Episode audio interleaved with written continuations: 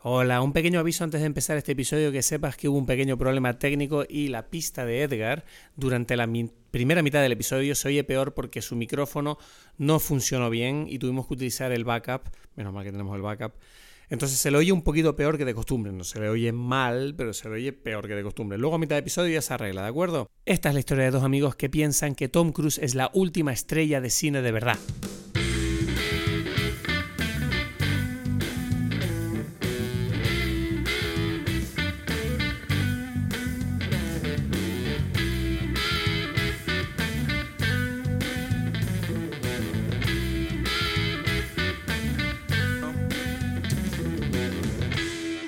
Hola a todos, bienvenidos a Dime Pelis. Mi nombre es Cristo Gacielo. Desde, desde Tenerife, perdón. desde Berle. Ah, perdón, perdón. Nada, nada. Bueno, lo repetimos bien, entonces, ven. Hola a todos, mi nombre es Cristo Gacielo aquí desde Tenerife. Y aquí está Edgar Aponte desde Berlín. Ah, ¿Qué tal, Edgar? Hoy, hoy vamos a hablar de... Hoy se le vamos a mamar el huevo a Tom Cruise muy fuerte hoy, ¿no? Yo creo, porque yo todavía estoy. Estoy muy excitado después de ver esta película. No sé cómo te sientes tú. excitado, no sé si es la palabra, pero digamos que, está, que, me gustó, pues, ¿no? a mí me pareció, de verdad, o sea, tenemos que hablar hoy de esto. Antes de entrar a la película, no sé si eh, quieres hablar de Tom Cruise, porque yo sé que tú eres un tipo que te fascina esa persona, yo también, pero no sé, yo siento que tú tienes un, un conocimiento en profundidad de este tipo. No sé si me equivoco. Otra vez con los. Porque como la, la dinámica erótica, eh, homoerótica aquí la quieres forzar. Encaja perfectamente. en profundidad. Exacto. Encaja totalmente con el estilo de la película. Y tú en todas las palabras, o sea, no puedes.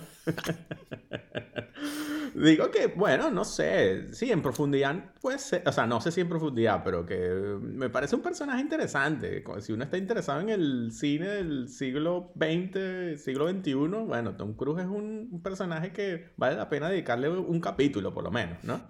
Diría yo. Yo veo a Tom Cruise ahora mismo, a estas alturas de la vida, como una especie de. Mm, es que no sé ni cómo describirlo. No es para mí es mucho más que un actor, ¿sabes? Es como un es una especie de como de, de, de, de, showman gigante que él mismo es un espectáculo, o sea, él a través de sus películas es como que ver una película de Tom Cruise no es como, ay, de qué ir a la película, es como, no, es una peli de Tom Cruise, es un espectáculo, ¿sabes? Es como, vamos a ver lo que hizo este loco ahora, ¿sabes? Que yo siento que es como una... Una estrella de cine en todo su... En todo su... Exacto. Su, su, su contexto. Sí, es, una, es, una, estrella de cine de las de antes, de que, de que uno va al cine para saber qué hizo este tipo ahora, ¿sabes? Porque además, yo te digo, a mí, a mí me sorprende cómo este tipo se ha mantenido en lo más alto a pesar de, bueno, todas las cosas que le puedan haber pasado en la vida, ¿no? Quiero decir, hay actores que, que bueno, que le, les pasan cosas y no aguantan ahí arriba, pero él es como que pasan los años y y da igual, ¿sabes? Es como, él se lo está pasando demasiado bien, ¿sabes? No sé. A ti no te da esa, esa sensación de que dices como, mierda, estoy, ¿sabes? No estoy aprovechando mi vida, ¿sabes? Porque mira este tipo, mira este tipo, todo lo que... Este tipo es increíble, de verdad. él, bueno, si se, se propone una meta y lo hace todo para lograrla, ¿no? Ese es el, al menos la, la versión que, que, se nos ha vendido de él, pues, ¿no? Pareciera. Mm. No, es que porque no deja de ser como este producto. O sea, que es interesante porque como tú decías, las estrellas de cine de antes eran como estas personas que estaban allí, yo qué sé, o sea, los, los famosos, que sí, Cary Grant y tal, como las grandes estrellas ahí, Catherine Hepburn y tal. Em, eh, estaban como en un sitio que nadie, al cual nadie tenía acceso, ¿no? O sea, mm. es como como bueno, esa gente vive allá en Hollywood, en un sitio ahí en el mundo de los famosos, ¿no? Hmm. Y yo siento que ese mundo ha cambiado en los últimos años donde pareciera que esa gente famosa, o sea, como que tú te imaginas, yo qué sé, como que a Justin Bieber tú te imaginas que en cualquier... Mm, tú sales a la calle y te lo ves ahí comiendo hamburguesas, ¿sabes? Sí. Sí, eh, ¿no? Sí, es, un poco el rollo de... Rihanna está allí también, en la playa, ¿sabes? No sé. Sí, es como el rollo... Dime, perdón. En cambio, Tom Cruise es como sigue, sigue allí. Es como que, ¿dónde estará Tom Cruise ahora? Sí, porque... En su, en su isla privada, yo qué sé, no sé. Sí, es como, es, un, es una estrella de estas inalcanzables que uno siente que de verdad está como una especie de Olimpo suyo.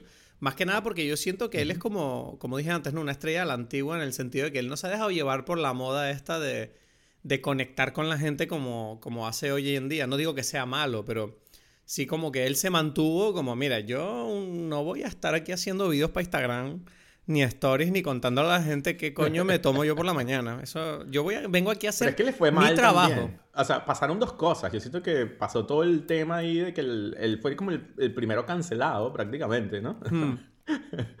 y, y además, Además, él entiende algo que, que, ahora creo que poca gente entiende, que es como que precisamente tú eres un artista y por eso, o sea, tú expresas eso, quién eres tú, quién eres, y para que si la gente quiere entenderte, bueno, que vea la obra tuya como artista, pues, ¿sabes?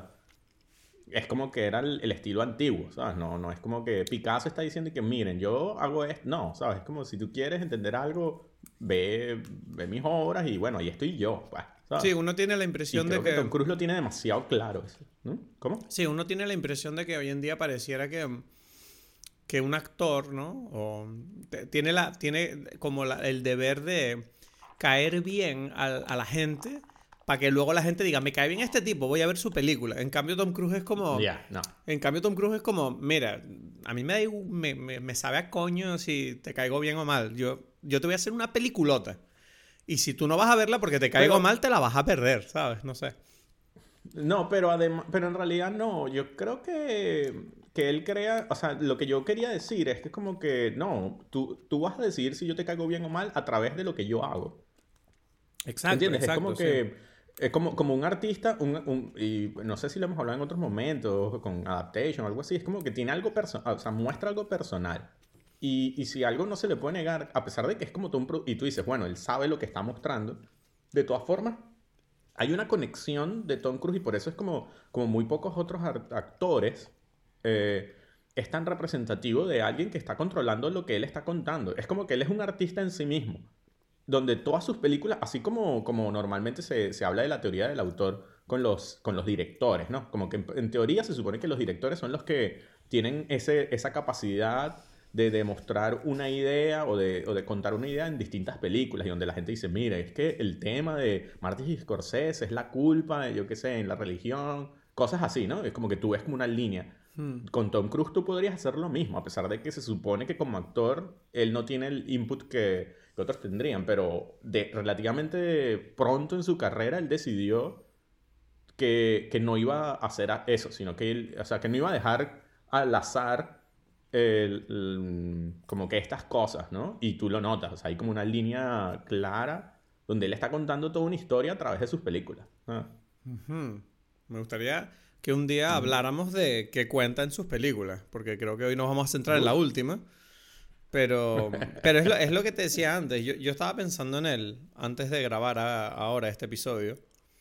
Y lo que tú comentabas, ¿no? Que él es verdad que, que, pasó por una temporada donde de repente es como que todo el mundo odiaba a Tom Cruise, ¿no? Por el tema este de la cienciología o cómo se comportó en el programa de Oprah o yo qué sé, como que la gente decía, es que este tipo está loco y es como, ya, sí, bueno, todos estamos locos, ¿no? O sea, yo creo que la, la, con el tiempo él ha demostrado que, que le da demasiado igual, que él, él sigue para adelante porque es que es demasiado, está demasiado concentrado en, seguir haciendo lo que le apasiona a este hombre.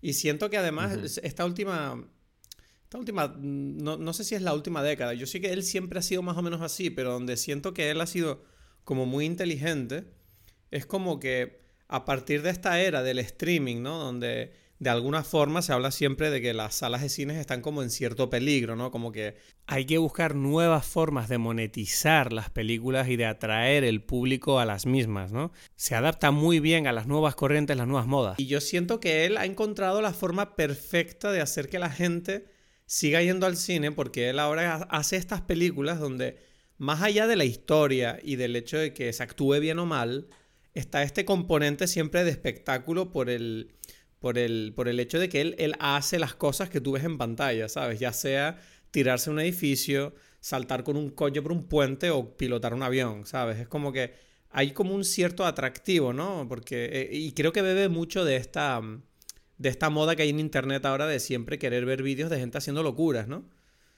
Que yo siento que a él le encaja perfecto, además que es como, mira, qué perfecto que yo pueda hacerme aquí mi nicho y es como, bueno, tú piensas en un actor que hace sus propias eh, stunts y piensas en Jackie Chan y luego Tom Cruise. O sea, a mí es que no se me ocurren muchos más que sean famosos por eso.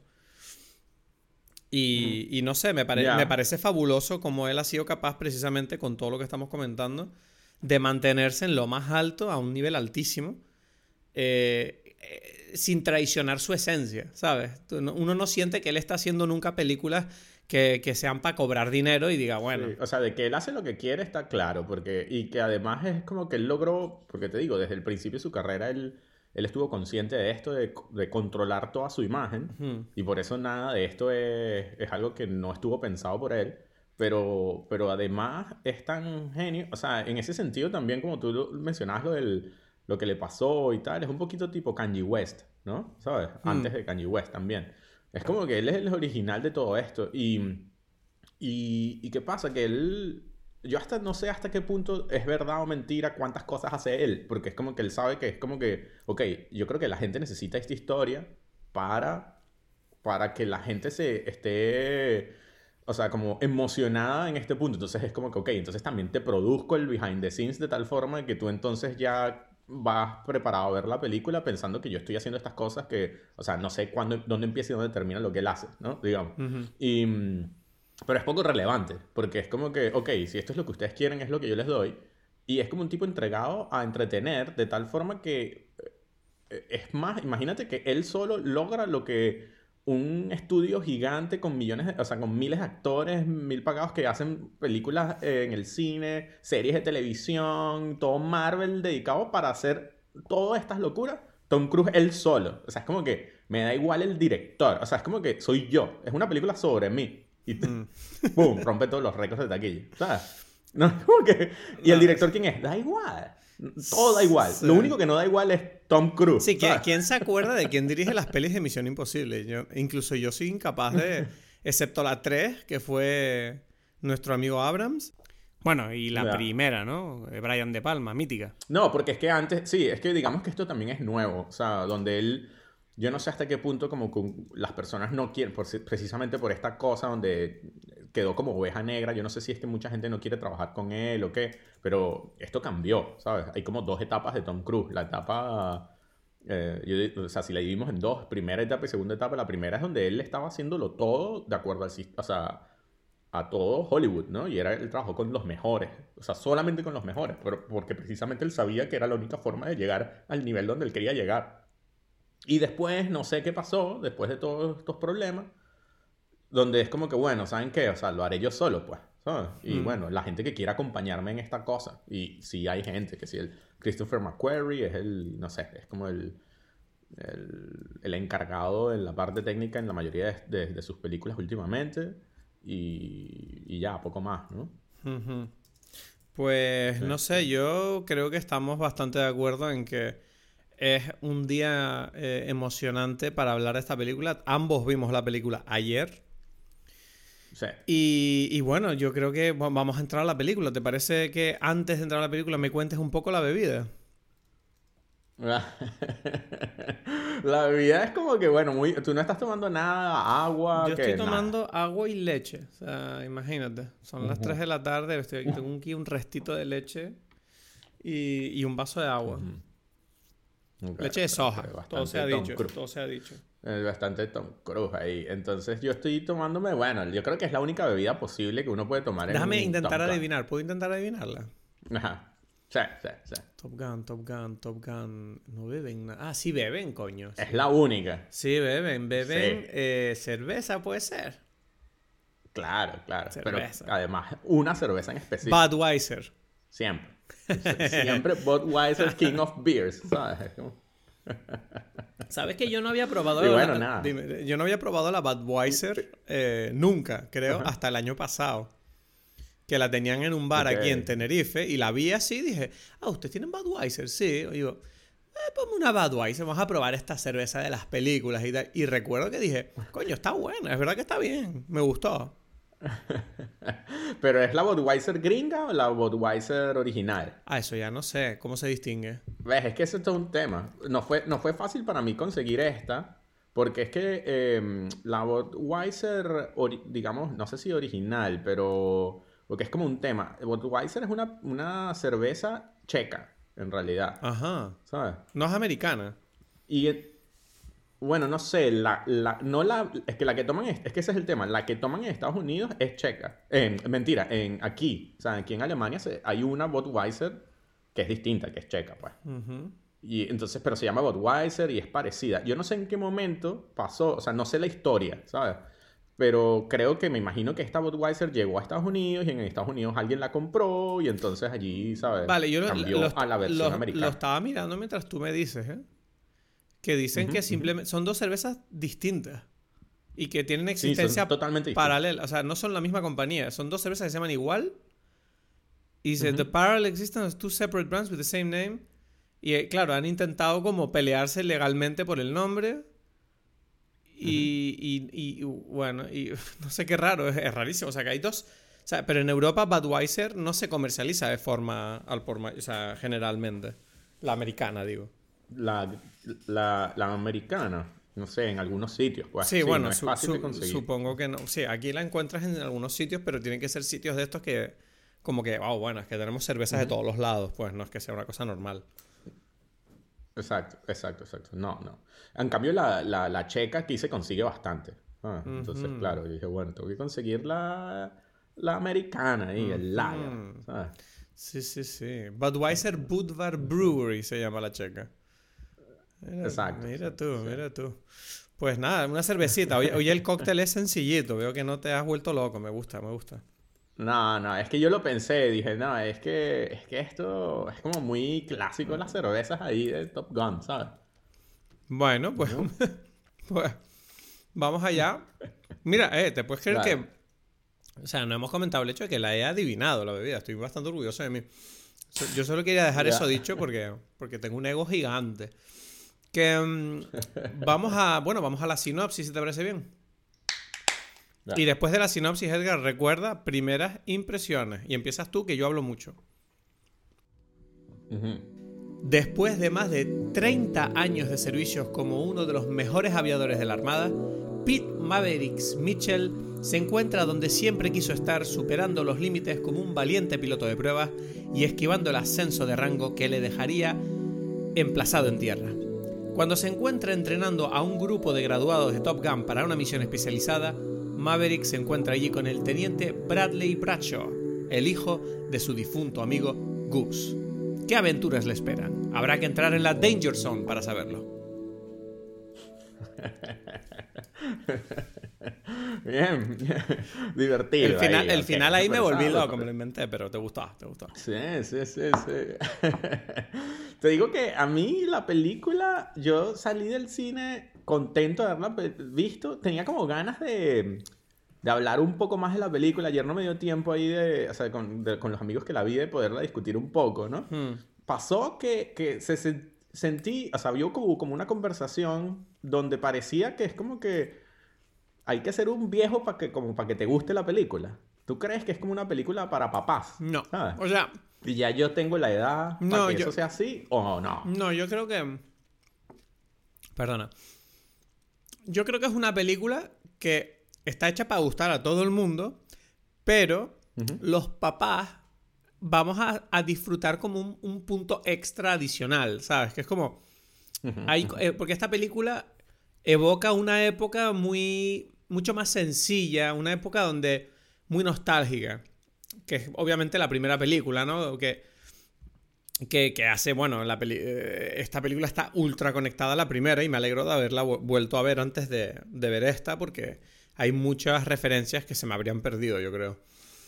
Y, siento que, las personas que vimos, que estábamos conectados con la primera película, eh, esta segunda es como es como la, es la secuela perfecta porque te ofrece lo mismo que la primera, pero actualizado de una forma que no, no necesariamente eh, desdibuja lo anterior, sino que lo lleva por otro camino y, es muy satisfactorio, ¿sabes? Es como que no, no puede... A mí me sorprende cuando empieza la película que ni siquiera es como que tuvieron como... Dijeron, bueno, mira, vamos a jugar, aquí ya sabemos a lo que venimos, ¿no? Esto es Top Gun, así que misma música, mismas letras, todo igual. Salvo hay una cosa que yo decía al principio, bueno, se nota que no es la misma película, porque no tienen los huevos grandes de Tony Scott de, de saturar esa imagen a lo loco, ¿sabes? Dijeron, sí, a ver, hay unos cielitos naranjas ahí, ¿sabes? Pero es un naranja siempre como, bueno, un naranja ahí HD eh, realista, ¿eh? Esto es un atardecer intenso que tú verías, podrías llegar a ver. No como esos atardeceres de, Tony Scott que son de cocainómano loco, que está ahí como, esto es, esto es naranja, naranja intenso, color de culo de camello, ¿sabes? Una cosa loca. Exacto. Eh, entonces tú ves que eh, el mood de la película te está diciendo, ¿no? Como hemos madurado. Eh, Top Gun sigue siendo Top Gun, pero es un Top Gun mayorcito. Es como estamos más tranquilos, ¿no? Y, no sé, eso, eso, a mí me sorprendió, te tengo que decir. Nada más que el comienzo, ese feeling de, ah, ok, no, cambiamos nada. No, no vamos a mentir. Estamos viendo Top Gun, ¿no? La misma música de los 80. Sí, la misma música, los mismos planos, ¿sabes? Como repitieron los mismos planos aquí otra vez y todo. Sí, em, eso, eso, me lleva, eso me hace a mí como que, vamos a ver, a venir a la primera pregunta que yo me hago y que, que siento que es importante así. Es como, ¿por qué, ¿por qué es interesante ver... O sea, porque, o sea, vamos a ponerlo de otra forma. Yo recuerdo cuando, o sea, bueno, vi la primera Top Gun y me encantó, ¿no? Y dije, bueno, bien, o sea, recuerdo creo que se llamaba Dolor y Gloria o algo así. Eh, Honor y Gloria se llamaba en, Venezuela. Recuerdo eso. Sí, sí, sí. No, estoy seguro que en España no se llamaba Top Gun. Ah. Ahora lo voy a buscar. Yo creo que se llama. Yo la he llamado Top Gun toda mi vida. Te lo voy a decir sí, todo el mundo. Nadie la llama de otra forma. A ver, eh, Top Gun, conocida en Hispanoamérica como Top Gun Pasión y Gloria. Top Gun ah, Reto a la Gloria en Chile. Y en España se... En España se llamaba Top Gun Ídolos del Aire. ídolos del Aire. Es el peor, es el peor título. Me gusta mucho más Pasión y Gloria. Bueno, me gusta Reto. Pasión y Gloria. No, pero Reto a la Gloria mm, es mi preferido. Reto a la Gloria es como. Uf, yo veo ese título y digo, ¿quién está retando qué? ¿Por qué? Uf, esto, esto hay que verlo, ¿sabes? Hay que, yo quiero Gloria. Ya. Yo, yo te digo, yo eh, recuerdo cuando la vi alquilada, fue una de las... O sea, yo creo que no sabía quién era Tom Cruise en ese momento, o mm. no sé, ¿sabes? No, no era como que, o sea, ¿de qué, ¿de qué año es? ¿El 87? 86. Es la primera. 86, imagínate. Tendría 6 años, 7 años cuando la vi, mm. ¿sabes? No sé. ¿No? Entonces, bueno, sí. Em, o sea, la vi fue porque mi papá la quería ver, ¿no? Un poco más. Y, y me encantó. Ahora, después con el tiempo, cuando ya sub, me enteré, ¿no? Top Gun es Top Gun o lo que fuese, em, pensé, es como que, bueno, pero esta película, ¿para qué hacer un, no sé, es como una película, bueno, está toda la historia de que eso fue la película que le dio todo el éxito a Tom Cruise y, y toda, le, ofrecieron todos los millones del mundo para hacerla y él decía que él dijo que no, que nunca iba a hacer un, o sea, una secuela a esta película porque no tenía ningún sentido. Claro. Porque la historia es esa y no, y no hay nada más que contar, o sea, no... Sí, es una película que no necesita, no requiere, tampoco es que, es que hay como un universo de Top Gun que necesita ser profundizado, ¿sabes? No, no es nada especial. Hmm. Y, y, él no quería porque él estaba más interesado en seguir actuando sus cosas de actor con los directores especiales. Sí, él estaba como en esa fase de querer ganar el Oscar, de ser respetado como intérprete increíble, ¿no? Exacto. Entonces es como que dijo, no, esto no lo voy a hacer nunca más. Entonces, es curioso que estamos ahorita, ¿qué? 30 años después, no sé, ¿no? Más, ¿no? Sí. Eh, sí, 30 em, y... Hombre, casi 30 y... Casi 40. Casi 40 años después, sí. 35... A ver, no, ahora quiero decirlo, coño. Eh, 36 años. 36 años, 36. 36 años después, este... Dice Tom Cruise, bueno, ok, ¿sabes? Si esto es lo que querían, esto es lo que le voy a dar. Es como que, es como que la, la culminación de su nueva etapa, de decir, ok, ya voy a dejar de, de, ser lo que yo quiero, o sea, así lo hago, pero siempre como que, bueno, teniendo el oído atento a lo que la gente me pide. ¿no? Hombre, yo, yo, creo, yo, creo que, yo creo que encaja con lo que te comenté antes de que ahora él está como en esta fase de su carrera donde él quiere hacer estos espectáculos aventurescos de, de hacer cosas extremas como actor o como intérprete. Y claro, es que Top Gun es como el, el lugar perfecto para, para eh, sacar adelante este tipo de espectáculos, ¿sabes? Que es como subirte a un avión y pilotarlo tú mismo y luego poder vender esas imágenes como una historia. Es como, es como el sitio perfecto para él, además conjuntado con el hecho de que estamos en una época nostálgica, que, que es la película de tu vida. Todo conjunta para hacer esta película como la bomba de taquilla que está haciendo, ¿no? Sí, sí. Aunque te digo, yo le resto como un poco de, importancia a la parte, porque yo siento que no estoy claro cuánto hace él, ¿sabes? Especialmente en esta película, además, ¿sabes? De, pilotaje, de montarse en la cosa. Sí, o sea, y lo digo porque tampoco se puede saber mucho, porque si algo sé yo también es que los behind the scenes de las películas de Tom Cruise tienen sus propios efectos especiales, ¿sabes? Es como hay como un, proceso en la creación de los behind the scenes de sus cosas. No, claramente. No hace nada, sí, hay una, hay un. Sí, es lo que tú dices, no hay un mensaje que no es que no es que ellos digan, no, mira, esto es lo que hicimos. Ah, se sorprendieron, vaya. Bueno, nosotros es lo que hicimos. No, ellos saben perfectamente lo que están vendiendo cuando te están contando que él hizo eso, hizo aquello, hizo tal, ¿sabes? De hecho, de hecho es casi como una. Es su propia película, eso, ¿sabes? Sí, sí. Y que además te digo que, o sea, no recuerdo quién fue que, que lo dijo. Y dice, mira, no, que, que hay efectos especiales en el behind the scenes, ¿sabes? De que es como, él no hizo eso, sí, ¿sabes? No sé, por así decirlo, ¿no? Pero, pero independientemente de eso, el, el, el punto es que, que mm, se junta todo para que esto suceda y digo, ok, ¿por qué contar esto? O sea, ¿por qué volver a la...? O sea, obviamente es como que, bueno, la gente me lo pide y tal, pero ¿cuál, ¿qué es lo interesante de esta historia entonces para volverla a contar? Y es un poco como la creación, o sea, la original viene como que está, gira en torno a la personalidad de Tom Cruise. O sea, bueno, del personaje Maverick, ¿no? Sí. Que, que en cierta forma lo que él ha hecho en su última etapa es como decir, ustedes les gustó tanto Maverick que yo voy a ser Maverick en... O sea, para ustedes yo voy a ser Maverick. ¿Sabes? Es como, como que este tipo que es un loco que hace cualquier cosa, que la lleva hasta los últimos extremos así para lograr su misión. Entonces es como que él se dio cuenta de que ese fue el personaje que lo definió y que por más de que él se quisiera salir, no se puede salir. Y él dijo, bueno, entonces este soy yo para ustedes y voy a hacer, voy a hacer los ajustes necesarios para que ustedes crean que yo soy Maverick. Y eso es lo que voy a hacer. Entonces hago mi película. Y para mí, Top Gun Maverick es Tom Cruise la película. Sí, sí. Es como, no está, no está actuando. De hecho, a ver, aquí volvamos, volvemos un poquito al behind the scenes y al cómo se hizo la película.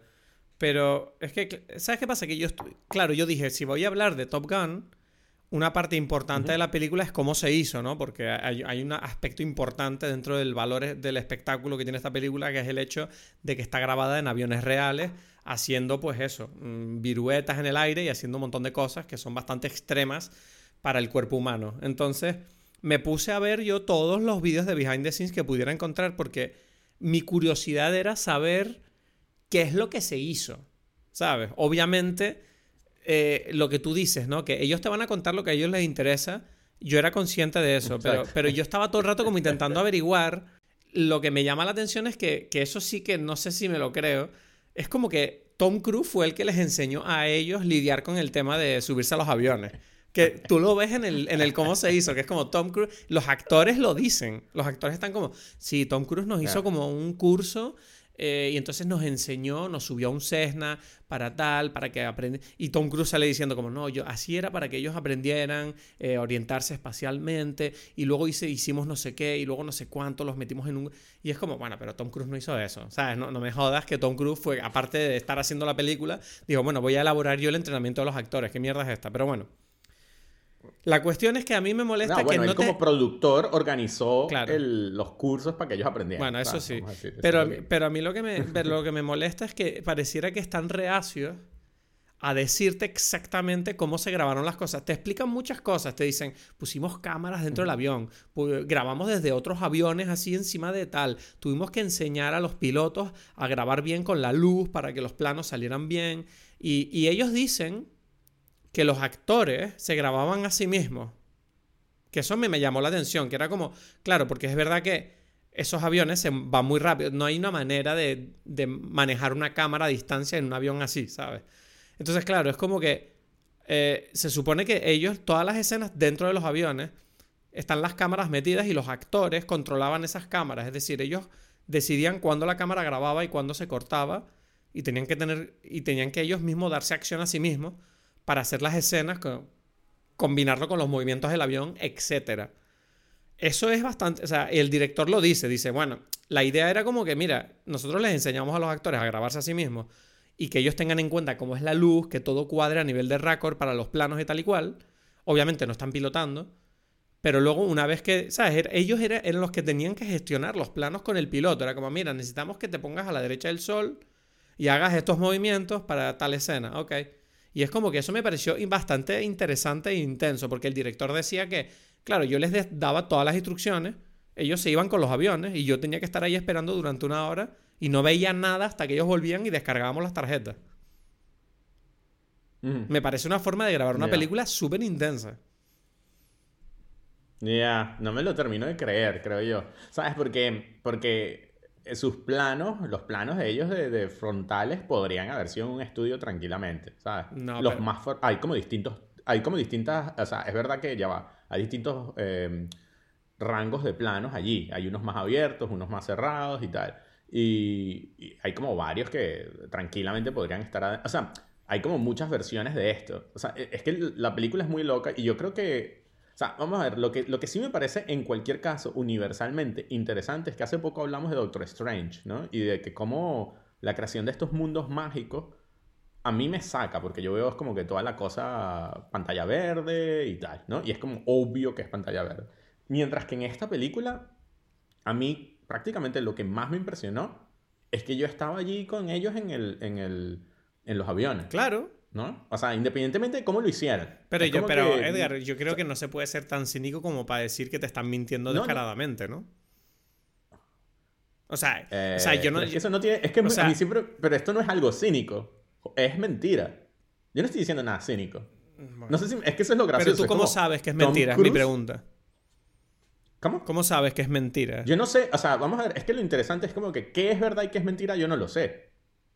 O sea, ¿qué es verdad, qué plano es 100% real, qué otro, yo no lo sé. Pero, pero esa es la magia. O sea, es que yo creo, yo creo que es, que es que estamos perdiendo como que la... Es muy interesante porque ¿qué importa? No, pero importa mucho en el sentido de que este espectáculo es el hecho de que tú estás viendo algo, o sea, medianamente real en pantalla. No, no es que sea real. No es que sea real el espectáculo. Lo que divierte no es el que sea real. Lo que divierte es la emoción que tú sientes. Porque es real. ¿Entiendes? Y es como que, por supuesto, que, Tom Cruise sabe esto y dice, bueno, si ustedes para emocionarse necesitan creer que esto es verdad, vamos a hacer todo lo necesario para que ustedes crean que esto es verdad. Tú me estás diciendo entonces que esas escenas están grabadas con fondo verde y te están diciendo que son reales. No, yo no sé cuáles, o sea, es que cuáles son las escenas. Hay miles de cosas. O sea, podríamos no, pero, pero lo, que, decir, mira, lo, que, lo que yo creo es que simplemente ellos grabaron eso en los aviones, pero obviamente añadieron... ¿Pero qué es eso? Escúchame, déjame terminar. O sea, ellos grabaron esas escenas en los aviones, obviamente añadieron cosas como puede ser la montaña, porque claramente, o sea, yo no sé, o sea, dudo mucho que ellos hicieran ese momento donde, donde el avión salta por encima de la colina, se da la vuelta y tira para abajo de verdad. O sea, eso es una montaña que añadieron digital, pero lo que sí creo que hicieron de verdad... ¿estás hablando Escúchame, lo que sí creo que hicieron de verdad es el, el hecho de que, bueno, la pirueta, pues, la pirueta sí la hicieron. ¿Me entiendes? Yo no sé cuál es el... Eh, o sea, lo que no... Perdón. O sea, yo me refiero a que eso tiene valor. Porque tú ves la escena... Bueno, hay una cosa... Ah, bueno, dime. Alguien hizo la pirueta. Claro, y el actor estaba en el avión cuando la hicieron. No, yo no he dicho que Tom Cruise hiciera la pirueta. Yo estoy diciendo que los actores estuvieron en el avión y vivieron esas piruetas. quizás no. Bueno, no tienen por qué estarlo. bueno, yo creo que ahí lo llevas a un punto donde yo no me siento cómodo. Porque... Pero ¿cuál es el...? O sea, es que, ya va, déjame terminar mi idea que no la termino de expresar. Mm. Que es como, ¿qué importa? Porque, porque, porque hay que analizar... Bueno, para mí sí importa porque le resta valor a la película. Porque para mí... No. Porque para mí lo interesante de Tom Cruise... No, porque lo interesante para mí de esta película y de Tom Cruise en general es que él te está vendiendo el hecho de que hicieron estas cosas. Me da igual si luego las adornan, pero las hicieron. Si tú me dices que ellos mienten diciendo, él estuvo en el avión y este momento donde el actor que interpreta a Rooster salta del asiento y se da con la cabeza en el, en el giro, porque cuando dicen el, cuando saltan por encima de la montaña, fue un momento que grabamos allí, que el avión hizo eso, y tú me dices, no, bueno, en realidad no lo hicieron, pero están diciendo que lo hicieron. Eso para mí es como, mira, eso no, eso me parece decir todo mm. pero es raro, ¿sabes qué es raro para mí? Es como que yo no sé en qué momento, otra vez, es como que de acuerdo a esta teoría, estamos de acuerdo todos en que, bueno, es que si, yo qué sé, si el que interpreta este personaje no es un venezolano gay, entonces es falso porque tiene que ser... No, no porque yo creo que hay una diferencia entre omitir verdades y decir mentiras. Porque yo creo que pero es que hacer una película es decir mentiras. Es que ese es el pero punto. No hasta ese punto. ¿Cómo que no? No, no estoy No, hasta todos los puntos. No están. O sea, es que ese es el. Eh, es, como que si no, no haces una película. Pero es que entonces, según tú, nada, no debes creerte nada que dice nadie nunca, ¿sabes? No, yo no, es que ese es el tema. Mi punto es el siguiente: es que no entiendo por qué analizar qué es verdad y qué no. Pero porque tú empezaste. podemos ir plano por plano. no, pero a mí me da igual plano por plano, porque yo sé que usaron CGI para cosas. Pero lo que me refiero es que lo que tiene valor de la película es el hecho de que los actores fueron sometidos a estos, a estos aviones, ¿sabes? Ese es el único valor. ¿Por qué? Eso yo no, lo, no tengo por qué saberlo. Bueno, Eso es lo que yo digo. tú cuando ves, lees un libro, pues ves una película, tú ves la película y ya. La película, si, si, si a mí me la tienen que explicar, ya baja puntos. Pero entonces, entonces no mira, ojo, te, tienes que emocionar, pero déjame decirte algo. No, si, si a mí me tiene que decir alguien, si yo no me emociono, si, si a mí hacen la pirueta y yo no me emociono y alguien me dice, lo que pasa es que tú no lo sabes, eso es de verdad, entonces es una mierda la película. Porque la película tiene que emocionarme independientemente de lo que yo sé. Que ya lo sé, pero si, si tú me dices que tu emoción está preservada, entonces no estamos hablando de eso. Yo lo que estoy hablando es que tú me digas que no crees que lo hicieran de verdad, simplemente porque no crees que lo hicieran de verdad. pero yo te lo dije desde el principio. ¿Qué, ¿De qué estamos hablando? Porque es que, y por eso te digo, no sé, porque, o sea, es que es como que yo no te estoy diciendo que no creo en nada. Porque obviamente algo hicieron, ¿sabes? Obviamente. Eh, y, lo que yo digo es como que, que no entiendo por qué es la discusión de que cuánto creo, cuánto no. Pero es que yo no, yo no estoy hablando de eso. Yo estoy hablando del hecho de. No, no, me, no me parece bien que me digas que. No, pero bueno, da igual si lo hicieron o no. Para mí sí tiene valor que lo hicieran. Porque lo disfruto incluso más. No, ya va. Es que ese es el. Eh, pero vamos a ver. ¿qué, estoy, qué, ¿Qué es falso si yo digo, una película tiene que verla alguien y decir, wow, me parece espectacular, sentí que estaba en el medio del, jet dando una pirueta. Bien. Bueno, pues, no lo eh, para mí tiene un valor totalmente distinto si yo sé que ese, esa sensación viene de, wow, qué buenos efectos hicieron con el ordenador, de verdad, es increíble. O, wow, qué commitment de los actores de subirse a estos aviones y hacer esas locuras. pero entonces, pero ese es el tema. Entonces tienes que tener un briefing de las películas para tú poder disfrutarlas. No, no, porque las películas de Tom Cruise precisamente son esto. O sea, yo te dije antes, cuando empezamos en la no, ese es el tema. Yo lo que te estoy diciendo es que lo hacen tan bien. Es que ellos tienen... Sí, ellos te convencen a ti de que, ok, como yo sé que esto te importa a ti, yo te lo voy a decir. Vamos a ver, te lo digo, yo sé que tú no crees esto, pero yo, o sea, yo sé por personas, ya lo he dicho en otras ocasiones, Children of Men, por ejemplo, es una película espectacular. Y Children of Men, los, todos los behind the scenes de la película dicen que los planos que hicieron eh, one shot, especialmente el plano que están dentro del carro donde, donde esto sucede, este, ese plano es un plano secuencia hecho todo en cámara, sin efectos. Yo conozco gente que trabajó allí y dijeron, nosotros firmamos contratos para decir, porque querían todo el mundo, todo el mundo es decir, hay que vender la idea de que este director de fotografía, Emanuel Lubezki, que en realidad es un genio de la fotografía, es capaz de hacer esto, ¿sabes? Que no lo hizo, fue con, yo conozco a la gente que trabajó los efectos especiales de eso, ¿sabes? Pero hay que decir que sí, porque si no, la gente no compra estas cosas, ¿sabes? Eso, eso es como que, esto te lo estoy diciendo, es verdad. No, pero yo sé, no yo eso lo sabía, pero repito, repito, o sea, no sé, o sea, si tú me dices que los tipos no se subieron a los aviones y, hicieron eso... Pero yo no dije que no se subieron a los aviones. Bueno, pero no sé, o sea... ese es el tema. Bueno, pero no sé. entonces que, bueno... Eh, eh, mi punto es ese, es como que yo no estoy diciendo, por supuesto, se puede subir a los aviones. Por supuesto, grabaron en los aviones, ¿sabes? Yo estoy diciendo que sí. O sea, el punto es qué es lo que hicieron, qué es lo que no. Y es como que y ahí es donde digo, es como, sí, hay un cierto, hay un cierto commitment. ¿Cuánto commitment se pueden hacer o no? Porque yo qué sé, hay seguros involucrados en estas cosas, ¿sabes? Una película no, no es algo así que es como que, bueno, lo que tú quieras. No. No, yo lo sé. lo lamento mucho, pero tú no lo puedes hacer. Yo lo sé. O sea, yo, a ver, eh, yo no estoy diciendo que, que ellos, mm, ¿sabes? Que sí, que cuando uno piense en la forma de hacer esta película, obviamente se tienen que tomar ciertos atajos y, y como hemos comentado, yo tengo claro que ellos nos están vendiendo una, una narrativa de espectáculo, eh, claramente, eh, intencionalmente. Pero sí que creo que hay cosas que hay que valorar, sí o sí, como, como un espectáculo, que es el hecho de que, más allá de que los, de los detalles, ¿sabes? De, ¿Sabes? Quiero decir, más allá de, más, allá de los detalles de decir, bueno, pero es que esa montaña que él está rozando con el avión es de verdad, o, lo, hizo de verdad, eso me da igual. Lo que sí sé es que él está en el avión, eso es todo. ¿Sabes? Es como, no estoy... yo no digo, o sea, lo que, lo que sí me parecería un poco como ya como rendirse a, bueno, mm, me da igual, que es como decir, bueno, todo esto que estoy viendo en pantalla es mentira. Es como, bueno, no, no, no. yo sé que tú, yo sé cuál es tu punto. Yo solo estoy diciendo que me parece un poco heavy llevarlo. O sea, lo que tú estás comentando, que me parece razonable, sí que me parece heavy llevarlo al punto de decir, ya, pero es que todo esto mm, no me importa si es real o no, porque yo creo que sí importa en el sentido de. Porque yo soy, ¿sabes? Yo creo que, por ejemplo, desde que llegó el ordenador al cine, siento que se ha perdido un poco esa esa mm, capacidad de maravillarnos ante lo, ante lo que vemos en pantalla porque sentimos que nada tiene valor porque todo se puede hacer fácilmente, entre comillas.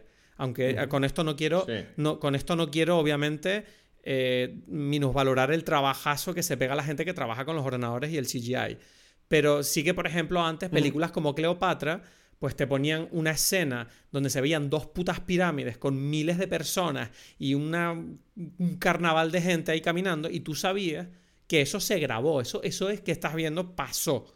Entonces, claro, estas películas de ahora, siento que en cierta manera beben de esta tradición de decir, mira, te vamos a enseñar cosas que pasaron y obvio que no soy un fanboy que va a decir, no, todo es, todo es verdad. No, Obviamente que yo entiendo que se pueden adornar las cosas, como le comenté antes, ¿no? Hay detalles como dices, mira, estoy seguro que no cogieron aviones y los rozaron ahí a un monte, una montaña. Pero lo que sí creo que donde está el espectáculo es el hecho de que cogieron a unos actores, le dijeron, mire, vamos a meterlos en estos aviones, el avión va a hacer piruetas muy locas y vamos a grabar con lo mucho que sufren. Y ya está. Y eso, eso, eso sí eh, que me parece, me parece que, esté bien defenderlo, ¿sabes? Sí, es que, es que mm, sí y no. O sea, hay como un, un sí pero no es necesario. Mi punto es que el problema es que nosotros estamos criticando cuando lo hacen mal. y ese es el tema. Esa misma versión, o sea, vamos a ver eh, con el CGI, por ejemplo. Hay CGI bien utilizado. Hmm. Que no lo ves y ya, y como que... O sea, porque el problema, y es la contaminación de otros medios, del, de los videojuegos y de creer que por ver todos estos mundos increíbles ya tú estás sorprendido. Y es como que no, el lenguaje audiovisual es mucho más complejo. Y películas como Top Gun son especialmente audiovisuales, o sea, tienen la narrativa cinematográfica muy... Em, no solamente muy clara, sino que se presta para ello, pero tienes que saber hacerlo. Hay millones, se hicieron muchas películas en los 80 intentando copiar a Top Gun y no, ninguna lo logró. Y podrían ahorita hacerse más y hacerse con efectos especiales, con miles de versiones y no necesariamente van a ser mejores. Porque lo, más, lo, lo que hace muy bien esta película es que está muy claro las posiciones donde está cada uno. Eso te lo quería comentar, eso te lo quería hablar porque yo salí del cine, perdóname que te interrumpa de verdad, pero es que esto para mí es lo más importante de la película. Que es como, eh, cuando hablamos de los stakes, ¿no? De, que no tiene traducción al español y me mata eso para hablar de cine. El riesgo, ¿no? De cómo entender el riesgo de los personajes. los riesgos. Exacto. Cómo entender en qué riesgo se están metiendo los personajes y entender sobre todo qué es lo que está ocurriendo en la historia. Es tan importante saber explicar al público de una forma natural y que dentro de la película dónde están los personajes, qué están haciendo, qué importante es lo que están haciendo y qué difícil es y qué puede salir mal para que la tensión esté creada. Y esta película me encanta, pero me encanta cómo en todo momento te explica totalmente y con una perfección absoluta qué van a hacer, cómo va a ser, qué difícil es y qué mal, ¿sabes? Y todo lo que puede salir mal. Entonces tú, claro, cuando ellos ya por fin se meten en la misión, tú sabes totalmente eh, por qué es grave que el tipo este vaya lento. Tú sabes que es grave porque vaya demasiado rápido. Tú sabes por qué es chungo que, que, que, porque es importante que tienen que acertar con el misil, porque, ¿sabes? Todo está tan bien explicado y me parece a, ese nivel, a nivel de guion, me parece brutal, porque creo que no hay, o sea, no sé en qué película lo hablamos esto, lo hemos hablado en alguna película seguro, que estas películas de acción donde tú nunca sabes nada, ¿sabes? Que es como se supone que el, el espectáculo de la película es, mira, el, el, el, protagonista está haciendo como unas cosas muy locas. Y es como, sí, pero no, no entiendo a dónde va, ni por qué va por aquí, ni esto le cuesta a él, de algún, esto es difícil para él o no. O sea, porque pareciera que esto, sí, saltó por un puente, pero no. Mierda, ya va, ya va, no estoy grabando nada. No grabaste nada. no. No, mierda. me estás matando, Edgar, en serio. ¿Y el backup? Sí. El backup sí, pero yo no sé cómo se va a escuchar eso. Pues espero que se escuche decente porque, joder. Vamos a parar entonces Bueno, un momentito. bueno. Vamos a parar un segundo.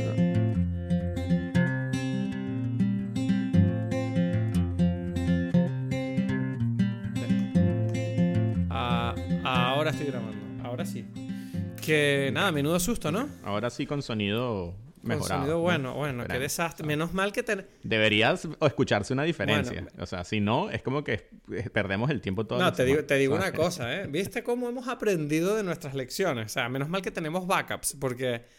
Uf, o sea, estos sustitos son horribles. Pero bueno, volva- volvamos a lo que, que estábamos hablando entonces. Bueno, yo, yo sé qué es lo que quería decir, que es como que mm, tú estabas mencionando, o sea, estábamos hablando de lo que eh, la narrativa audiovisual.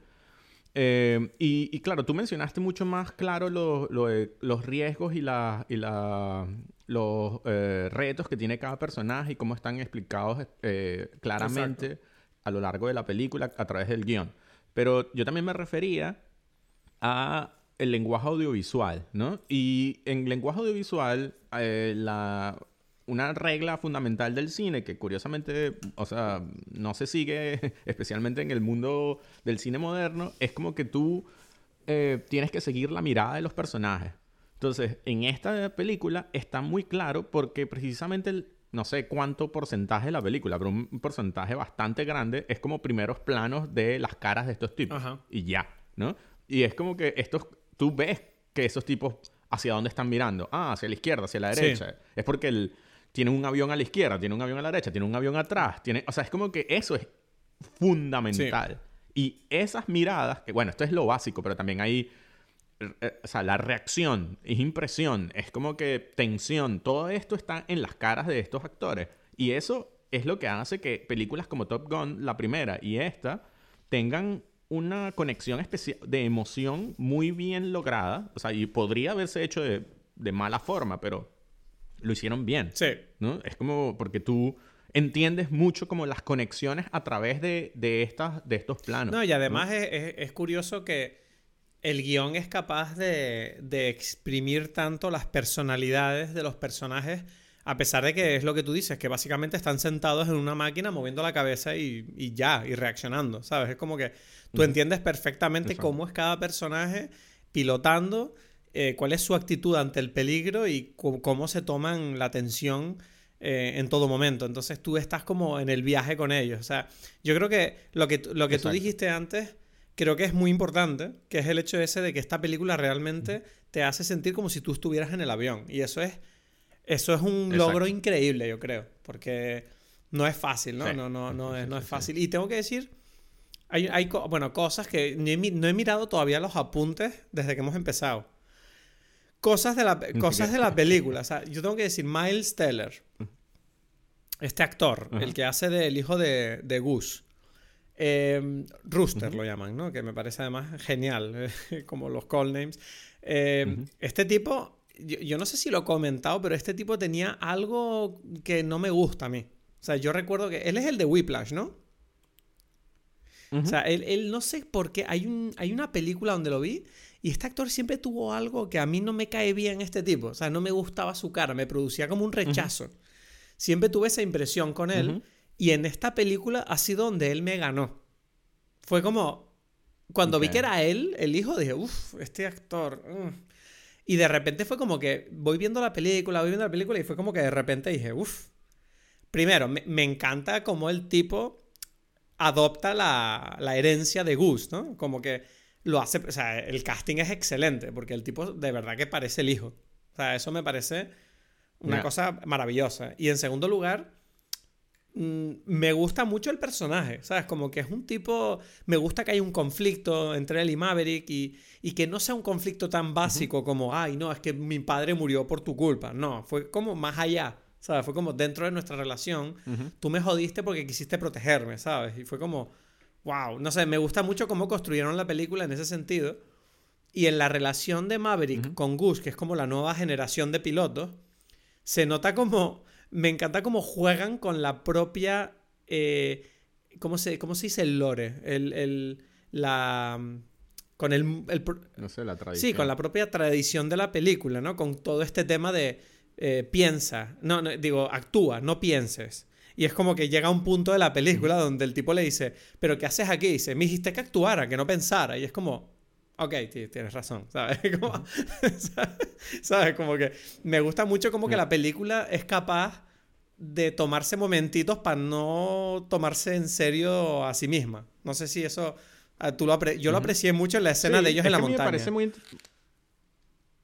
sí, a mí me parece interesante que es una película muy básica en realidad. Sí. Entonces por eso en, cierta forma me, te hace como ver más con más claridad la forma en que está hecha. Sí. Porque es como, bueno, está, la historia es básica, eh, no hay nada, o sea, no tiene ningún tipo de, de análisis muy profundo, incluso evita como el análisis profundo, ¿no? Porque, por ejemplo, todo lo que es dónde está la, la, dónde, la base esta, quién es, el enemigo, quiénes son los mal no se sabe, es imposible saberlo, ¿no? Es como que, ok, vamos a evitarnos estos problemas porque es como que todo el mundo va a analizar de forma exagerada esto que no me interesa en lo absoluto y vamos a basarnos en que estas personas tienen que cumplir una misión. Ya, ¿sabes? Yo no quiero explicarles. Y sabes que, sabes que yo. mucho más. Sabes que, cuando yo estaba viendo la película, yo pensaba eso que, que yo decía, me parece increíble que se pueda hacer una película con un guion tan básico, ¿no? O sea, y, que funcione tan bien, ¿sabes? Como que, no sé, yo, siempre pensé, bueno, una película donde los tipos se van a, pues eso, a volar en aviones, a gastarse un dineral, a hacer mil cosas, es como, bueno, el, guion tiene que ser increíble. Y es como, no, el guion tiene que funcionar bien para lo que vamos a hacer. Y, me parece una, lección maravillosa en cuanto a, a, cómo priorizar la importancia de las cosas, que, que no es como que... Porque, por ejemplo, sí que, aunque sí que es verdad que yo cuando salí de la película, yo pensé, ¿cómo habría sido esta, esta película con un villano bueno? ¿Sabes? No sé. O sea, ¿tú crees que habría sido como demasiado meter a un piloto villano?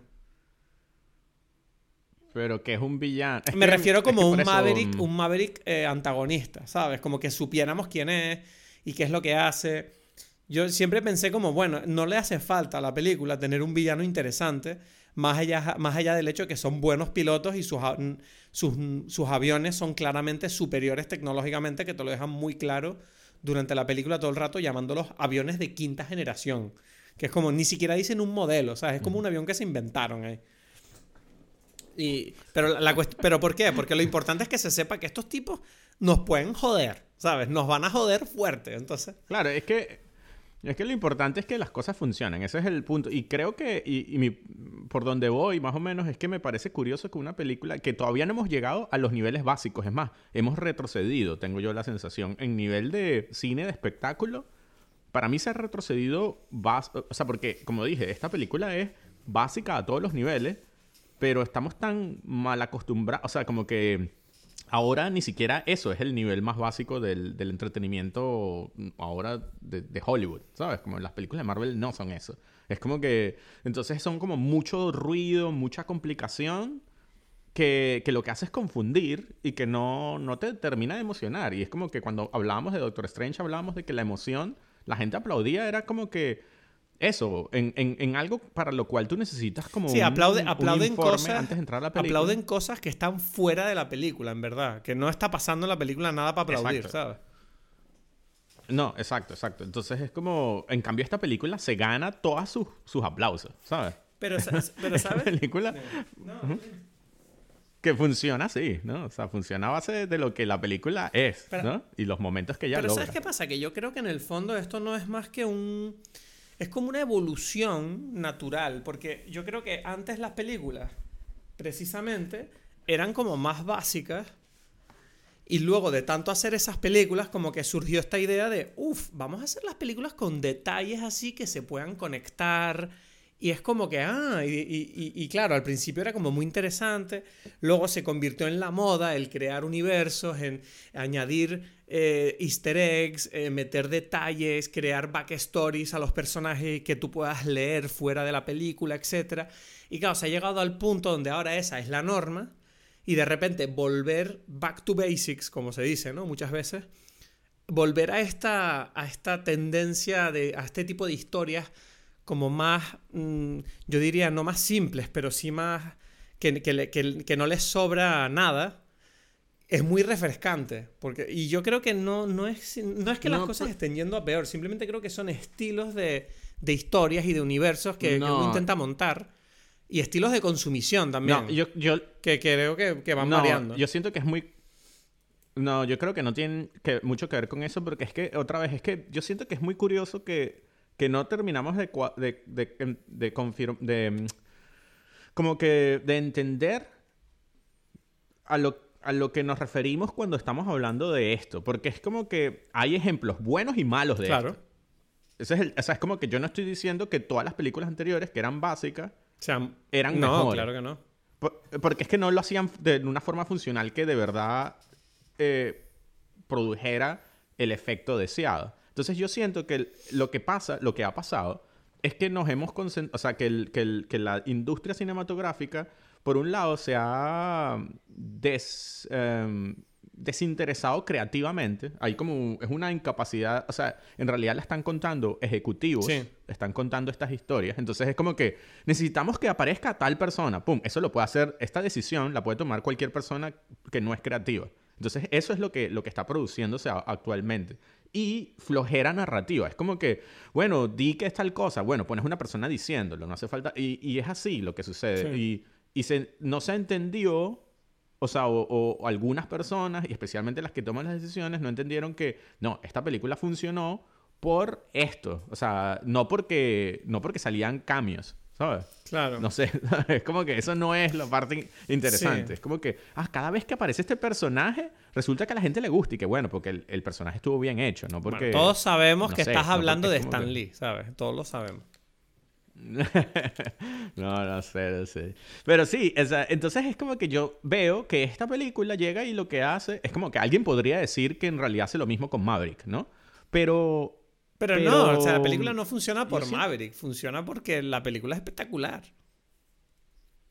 exacto, exacto, exacto. Y tengo que decir, porque la película está consciente del trabajo que está haciendo, de la, como dices tú, de cómo cumple cada función. Hmm. Y para mí el mejor ejemplo, y es donde quizás la película funciona más, donde uno pudiera pensar que es por nostalgia, es con el tema de Iceman, ¿no? ¿Sabes? Porque Iceman, o sea, que se mantiene al comienzo como una especie de... De fantasma. De sombra que existe allí, ¿no? ¿Ah? De fantasma, dije. ¿Qué? ¿Qué dijiste? sí, de, sí, de fantasma o sombra que está allí, que tú dices, uff, este tipo está como detrás de, de, muchas cosas, ¿no? Es curioso porque eh, entonces de repente te das cuenta y que, ah, pero es que resulta que Maverick y Iceman tienen una relación, o sea, hablan todo el tiempo, o sea, es como que no es que, no es que están distanciados en realidad, mm. ¿no? Y, eso ya te crea como otra emoción adicional. Y después aparece el personaje de, o sea, de Iceman y Val Kilmer. Y en una escena que me parece que está mm, especialmente bien hecha, ¿no? Por, por lo, porque podría ser como es en, en, todas otras películas, como simplemente como un relleno de nostalgia. Pero aquí cumple una función.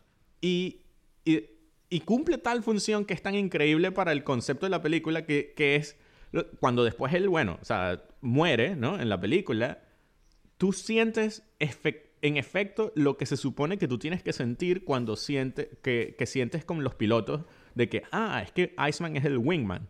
Él está defendiendo a Maverick todo el tiempo, ¿no? Él es la persona precisa, es la sombra, es la, el fantasma que está detrás de él. ¿Sabes? Como que esquivándolo. Al final de la primera es cuando le dice, puede ser mi wingman siempre. ¿Sabes? Y es como, mierda. Y, es como que han continuado esa tradición en la segunda, convirtiéndolo en la, persona que protegió a Maverick eh, con lo loco que es él, ¿no? Es como él, él es el que le protegió. Y claro, cuando él muere, y, de, repente es el momento en el que en la historia, argumentalmente, Maverick se encuentra sin red de seguridad. Y entonces es como que él tiene que tomar una decisión en ese momento. Que esto es una cosa que yo en, en la película lo inferí inconscientemente, pero me tardé un momentito en darme cuenta cuando salí del cine, porque es verdad que la muerte de, de Iceman a mí me pegó fuerte y hombre, no puedo negar, no puedo negar, esto sé que no está bien, pero no puedo negar que la historia de Val Kilmer fuera de la pantalla, obviamente, te, te, te, hombre, si nosotros hemos visto el documental de Val, entonces claro, es como que no puedes evitar eh, entender ¿no? el paralelismo entre el estado del personaje y el del actor. Pero eh, sí, que, sí que cuando, lo cuando muere Iceman, yo, yo recuerdo que salí del cine pensando, pero había necesidad de matarlo, pero luego lo piensas y dices, Sí, sí, claro. Tiene que morir Iceman siendo esta persona y es como... Me sé, a mí me hizo ilusión que, que, Iceman tuviera un, un papel tan... Eh, no, no, no, voy a decir prominente, pero sí importante dentro de la película. Porque creo que en cierta manera es muy bonito que, que, que, Val Kilmer haya tenido la oportunidad de cerrar por lo menos ese, esa aventura con ese personaje, ¿sabes? Después de tanto tiempo. Y lo, y, lo que, y lo que tú dices, y lo que tú dices, la escena eh, es muy buena, porque él, casi no habla, pero lo poco que dice, por ejemplo, cuando tú ves que él escribe en la pantalla lo de tienes que dejarlo marchar. Y tú ves que y tú ves que Maverick está todo el rato como diciendo cosas y él ni siquiera necesita volver a escribir nada porque es como que la respuesta vuelve a ser la misma. Y es como Exacto, volvemos a, la economía, ¿no? De decir, ok, estos tipos tuvieron que hacer un, un guion muy económico y eso es mucho más emocionante porque cada cosa tiene un peso eh, importante, ¿no? Y entonces eh, eh, tú estás esperando a cuando habla, a que hable y cuando habla tiene peso y no solamente eso, sino que como actuación a mí me sorprende que, que las actuaciones son, especialmente de, de, los viejos, por así decirlo, son excelentes. O sea, es como, ok, estos tipos son grandes actores. O sea, Tom Cruise en realidad actúa muy bien, quitando todas las cosas, o sea, las cosas que hace, o sea, sino como simple, pura actuación, ¿no? Sus momentos de diálogo y tal son espectaculares. O sea, e, en una película sí, que es como que, bueno, esto se supone que no está haciendo nada, pero está haciendo mucho. Eh, Val Kilmer allí, que no está hablando, tú sientes en la mirada todo.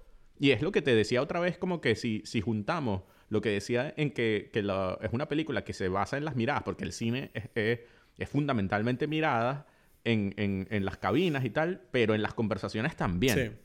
¿no? Y es como que la mirada está en principio todo. Y me parece que está muy bien logrado eso. Y, y en realidad conecta, sí, o sea, no es, no es casualidad que tú, o sea, que hagas como que la, la conexión con los personajes en la vida real, porque obviamente, como dijimos ya en, en la otra conversación de, la, de los stunts y tal, la película quiere que tú hagas eso y la película, como dije, es Tom Cruise la película, porque todo lo que sucede en la película es como una metáfora de la vida de Tom Cruise. Es todo. Es como toda esta película en realidad está contando algo que es otra vez muy personal de él, de, bueno, ya el futuro será los drones, es decir, será CGI. Y entonces él dice, bueno, pero no, hoy no, ¿sabes? Y es como que estoy aquí, voy a hacer esto, y él le enseña a las nuevas generaciones a cómo hacer las cosas, un poquito no by the book y todo esto, o sea, es todo exactamente igual. Y entonces cuando están en la escena de Iceman, como que dicen, y bueno, pero ¿quién es el mejor? Es así como que ¿quién es el mejor actor? Y Tom Cruise, y que bueno, no arruinemos este momento que está bien, así como está. Está genial. Es genial ese guía. O sea, ese diálogo es genial, tío. Mm. Dice, who's the better pilot? Dice, no, no, no lo jodas. No lo jodas. Estábamos bien. Estábamos bien. Y... Y bueno, eh, hay, un, hay un detalle del comienzo de la película que, que, no, que me quedé con ganas de comentarlo. Que tengo que decir que cuando empieza la película, ¿no? Después de esa pequeña introducción de aviones despegando, lo primero, o sea, me encanta que la película no tarda nada en decir, bueno, vamos a ver a Maverick, ¿no? ¿Dónde está Maverick? Y Maverick está ahí en su avión, arreglando sus cosas, unas fotos y tal. En su casa, ¿no? Bueno, sí, no sé si es su casa, su garaje o lo que sea. Que vive, vive como en un hangar, porque tiene ahí como su, su mesa donde él cocina, come. Pues yo, no lo entendí eso. Y, que, y que, lo pero, que... Pero sí. Sí, pero lo mejor de todo es que él está solo en su casa, o bueno, no sé, es algo que es suyo, pues. Y, y él llega y se sienta así, todo como, como nadie se sienta en el mundo, sino que es como levantando la pierna por encima de la silla, ¿sabes? Como que no, no es que se sentó en la silla Sino como que pone, el- pasa la, la, la, la, pierna por encima de la silla así para hacer como una pirueta antes de sentarse. Es como que, uff, Maverick, tú eres que eres Es un que- lucido siempre, hasta, ¿no? hasta Aunque pa- estés hasta solo, eso ¿sabes? te vuelves loco, ¿sabes? Pero, mm, no, me, me hace gracia que entre que la película está empezando con la música de los 80 y tú ves que este tipo se coge las gafas de sol de aviador, la chaqueta, la mítica chaqueta que él llevaba, la moto, la puta misma moto. Y tú ves que el tipo sale y empieza a mirar aviones mientras está con la moto. Y yo lo que pensé, lo primero que me, me dio risa a mí esa escena, ¿sabes por qué? Porque pensé, coño, Maverick, han pasado 30 años y tu vida es la misma. o sea, no, Es no la has- misma, No has exacto. cambiado nada, ni siquiera la chaqueta. Eres un guarro, ¿sabes? Como, eres un tipo, eres un tipo demasiado intenso tú, pero casi cómico, ¿no? Me pareció cómico el imaginarme 30 años de este tipo poniéndose la chaqueta y yendo en moto, pero bueno. Eh, quitando eso, hay, hay cosas que, bueno, que son iguales y hay cosas que son distintas. Me gustaría explorar las, las diferencias. Por ejemplo, em, hay cosas que igual que hicieron, llamaron a Val Kilmer y llamaron a mucha gente. Em, sí que hay gente que no llamaron. A mí me sorprendió que, por ejemplo, no saliera un caminito de Meg Ryan, ¿sabes? Como la madre de, de Rooster. Pero dije, bueno, no es importante, pero eh, eh, teniendo en cuenta que toda la historia de Rooster es importante, sí que me habría encajado que llamaran a Meg Ryan para Pero una escena. dice que muere. Ah, fallé, no me enteré. ¿En serio? Sí, él dice, él dice que, él dice como que, bueno, tuve que, mm, o sea, todo el tema de los papeles y parte de la discusión es porque él dijo, ¿para qué poner un problema con ella? ¿Sabes? Como que dañar la imagen de su madre, ¿sabes? No, es algo que no, no soy yo quien lo debería hacer. Ajá. Ah, eso no lo sabía. Pues no me enteré, no me Sí, enteré en la sí, película. es como que está Pero sí pues, que, ¿no? sí que me, me llama. Bueno, dos personajes que. Bueno, en primer lugar, John Hamm, como siempre, me parece que está espectacular. Porque creo que la- las caras que pone cuando Maverick se porta mal es como. John Hamm hace. Bueno, Ed Harris, que hace un cameíto al principio que me parece excelente, ¿no? O sea, como. Yo, o sea, Ed Harris aquí como. Bueno, soy Ed Harris, pues. O sea, haciendo de Ed Harris. Y luego, eh, pero el personaje que más preguntas me hice durante toda la película, yo no sé si tú sabías, supongo que sí porque tú eres demasiado inteligente, pero Penny, yo no sabía quién coño era esta tipa. Yo no tenía ni idea. Y eso que yo había visto Top Gun 1 el día anterior. Y era como...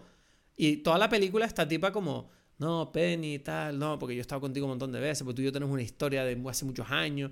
Porque tú Y es como que yo todo el rato sentía que la película me estaba diciendo, esta tipa es importante, esta ti- tú sabes quién es. Y yo, ni puta idea, hasta que luego... Pero no es por eso. o sea, es- ah, Bueno, o pero sea, ese es- En, en la primera no es importante. Sí, pero yo, ni me- yo no sabía quién era ella en la, en la primera. Y, y hasta me entraron dudas de, pero es la rubia, no puede ser. No sale tampoco en la no, es que no sale. No, no, ella es una tipa que nombran como la tipa que él una tipa con la que él estuvo antes de, de bueno, de, de Charlie, ¿no? Que se llama. Pero, pero Exacto. claro, yo, me costó Sí. ubicarla en el sentido de, pero ¿quién es esta mujer? ¿Sabes? Y es como, ah, ok. O sea, no sé, me da igual, pero yo solo quiero saber, ¿tú sabías que era Penny la que ellos nombran en la escena, en la primera? No. No, en realidad Vale, no. ok, en realidad no. Pero, pero, pero me parece que, que, o sea, hay algo que me gustó mucho, es que Jennifer Connelly no solamente es espectacular, o sea, de que es hermosa y tal, con toda la edad, es- sino que es como, me gusta que, que la película está contando una historia de amor entre estas dos personas que no son jóvenes, Sí. ¿sabes? Y que, y que tienen como, un- que no, no pasa mucho, especialmente en películas así, blockbusters de Hollywood, ¿sabes? Como, como, e- e- es como una historia de amor adulta, bueno, adulta en lo que puede ser Maverick, ¿no? Que es como igual como un, como que se mantiene como con un espíritu adolescente, pero, pero igual es un viejo, pues. Y, y Jennifer Connelly es una persona que tiene su edad. Hmm. Tú lo sientes, o sea, no sientes que... que- y no sé, eso me, me gustó mucho. Esa, esa cosa de que, ok, este es un... Sí, la de personas, porque tú personas sientes que- mayores tratando de tener un como un romance que, que se mantenga como, como, como vivo, ¿no? Como con ganas, ¿sabes? Que no sea como una cosa de, ah, es que somos mayores. No, estos tipos tienen pasión. eh, pero bueno, pero es distinto. ¿Cómo que? Ese ¿Cómo es que? mi punto. Es Sí, obvio, o sea, obvio que es distinto. Pero, coño, tú me entiendes que son... Ya, por eso, pero es que no sé por qué. mm, Es que yo siento que la película está diciendo que es pasión lo que tiene, ¿sabes? Ese es el tema. Precisamente es como que no es lo mismo. Y eso me parece refrescante. Que es como, No, ellos están en... Ellos, esto es lo que quieren tener. Claro, cosa, no, yo, a mí lo que me gusta de esta película, claro, porque al final de la película ella no está con él. Mm, O sea, ella le dice como, bueno, sí, o sea, sigamos como estamos, ¿sabes? No hay una necesidad de cambiar nuestras vidas o algo así, tengo la impresión, ¿no? El final. No sé, o sea, no, al final. O sea, no... mm, ¿En qué momento dice ella eso? O sea, no, entendí. cuando él vuelve al bar, diciendo. al final de la película, ella no está en el bar. Y él le pregunta, ¿dónde está No. ella? No, se fue con su hija por ahí y tal. Y es como que ahí se acaba la película, en como, ah, bueno, No, después ella va y lo visita a su casa y lo recoge en su casa. joder, ¿por qué no me acuerdo de esto? Y después están... Y después están... el- la película termina con ellos dos volando juntos en el avión. Ah, eso es verdad. Sí, pero ¿por qué, por qué esa escena de, de, de la, de ella... ¿Por qué esa escena de ella no en el bar? Entonces, ¿Esa escena del bar para qué? No, o sea... hmm, vamos a ver. Sí, pero- sí, O sea, no lo Claro, porque mucho. yo, yo cuando, cuando él entra en el bar preguntando por ella, yo recuerdo pensar, ah, la tipa le se- también le está diciendo a él como, mira, yo acepto que no hay nada serio entre nosotros, yo no estoy aquí esperándote. Era como una forma de la película. Claro, luego es verdad que pasa lo que tú me dijiste, pero yo la sensación con la que me quedé fue como, No. bueno, nos seguiremos liando y, y ya. No, es todo lo contrario. Es más bien, ahora que lo pienso, es todo lo contrario. Es como que no, ahora es serio, ¿sabes? Estamos, estamos en tu casa. No es que tú vienes aquí como de ligoteo de bar, ¿sabes? Es precisamente todo lo contrario. Es como que ahora estoy en tu casa y con mi hija y estamos juntos como una pareja, como una familia, pues, ¿sabes? Mm. A pesar de que la hija desaparece relativamente rápido, pero, ¿sabes? Es como que... mm, yo siento que, que, que- que es más bien como la consolid- consolidación, ¿sabes? El bar es todavía como ambiente muy adolescente, ¿sabes? Sí, de Ellos hecho, el principio, que, el principio de la película a mí me daba un poquito de cringe. Todo el tema ese de, de los tipos estos así como cerveza, volviéndose loco y tirando a, a Tom Cruise ahí en la arena, ¿sabes? Exacto, es todo el ambiente adolescente. Claro.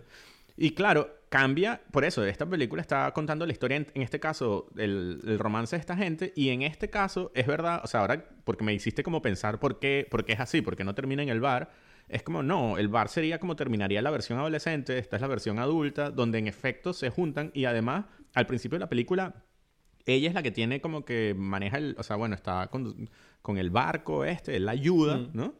Y es como que él siempre es un tipo que aparece en su vida y desaparece en su vida, aparece en su vida y es como que ella lo deja entrar o, lo- o no.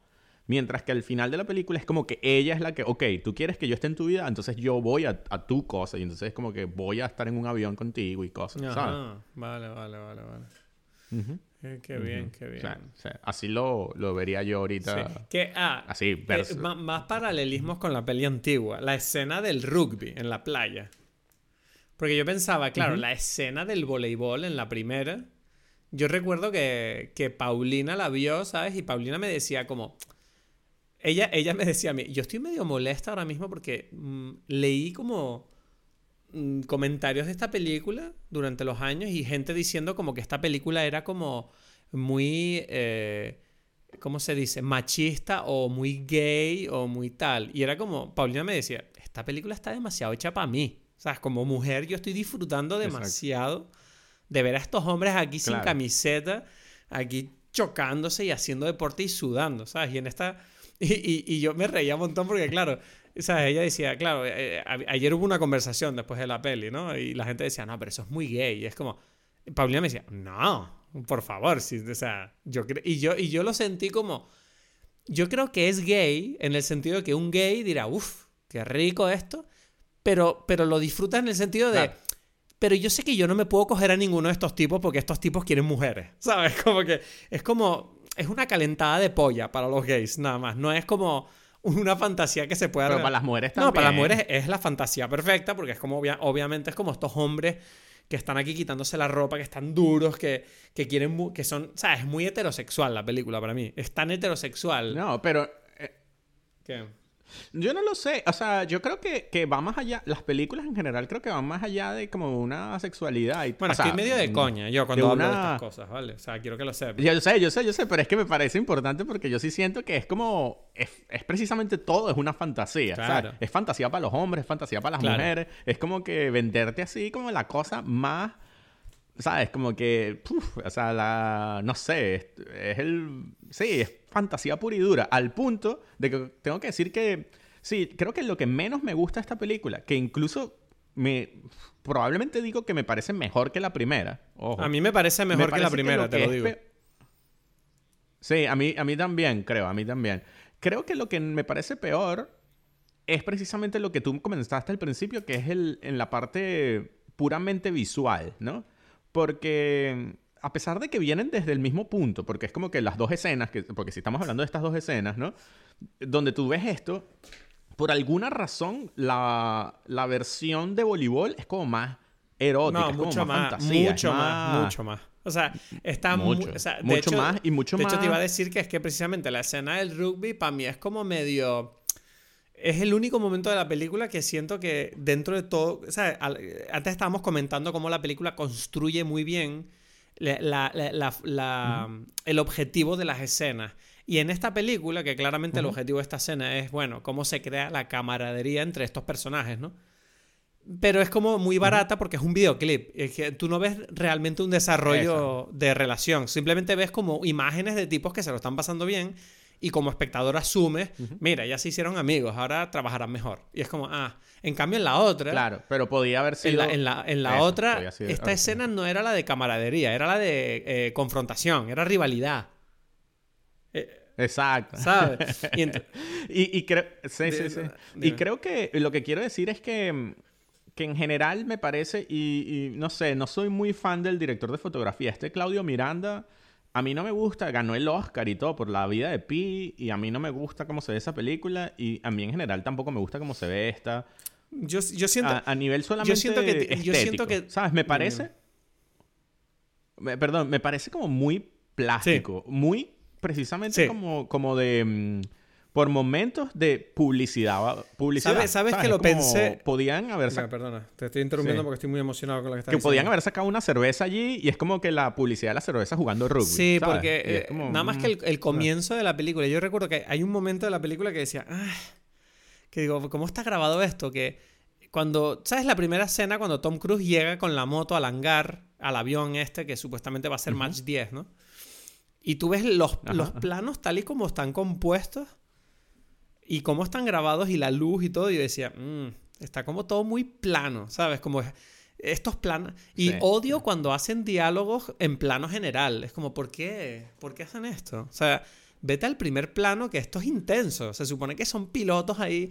Muéstrame intensidad. O sea, la primera película no es así, ¿sabes? No. Y es como que, ¿cómo vas a transmitirme a mí la tensión de mierda? El programa se nos va a ir a pique si no conseguimos Match 10 hablando en plano general, ¿sabes? Rodeado de gente. Es como, ay. Y, y es lo que yo entiendo lo que dices, porque es verdad que incluso visualmente.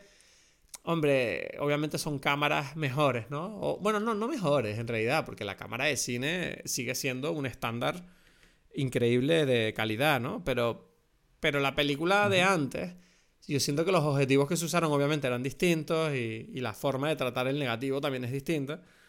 Y ahora se nota como un cierto, lo que tú dices, de trabajo de estudio, ¿no? No hay un... hay- está como Sí. todo demasiado limpio y le falta un poco de grittiness a la imagen, ¿sabes? Es como que, eh, Sí, sí. Especialmente, sí. O sea, mm, es, es muy publicidad, muy, muy, todo muy bonito. O sea, la primera también es todo muy bonito, pero tiene como un, un- una belleza como más, precisamente porque es el mundo de la fantasía. Es como raro que sea tan plástico. Podría ser como Más más, intenso. Como dijiste, dijiste tú con Tony Scott, más intenso, más, Que es no sé, de estas emociones así que puras. es lo que te iba a ¿sabes? decir, que es que falta fucking Tony Scott. O sea, pff, Tony Scott es que era Sí, sí, único. Eso es otra cosa, o sea, ¿no? O sea, Es que como que yo cierta forma siento que quisiera ver, o sea, La versión de Tony Scott, gustaría, ¿no? sé que no va a pasar porque no, bueno, sí, pero además quisiera que me encantaría si en la narrativa que yo digo que, que hay como toda una narrativa de Tom Cruise, esta es la última película así, yo sé que vienen como unas misiones imposibles, pero que después él vuelve y dice, ok, vamos a ponernos a trabajar, que Quentin Tarantino, vamos a trabajar contigo, vamos a ver qué es lo que pasa, yo qué sé, eh, Christopher Nolan, vamos a hacer cositas, ¿sabes? Que, que él se vuelva otra vez y dije, ok, ya vendí como todo esto, le saqué el jugo a todo esto lo más que pude. Y siento que, que Top Gun Maverick es como una... exprimió todo lo que se puede esa cosa, ¿sabes? Es como que como que es muy difícil después como seguir repitiendo lo mismo. Bueno, yo, te tengo que decir... Y, bueno, y que y volver a otra cosa. Yo te tengo ¿sabes? que decir que antes de que empezara la película salió el tráiler de la nueva de Misión Imposible. Y, y yo me emocioné. Dije, uff, tengo ganas de verla esta película.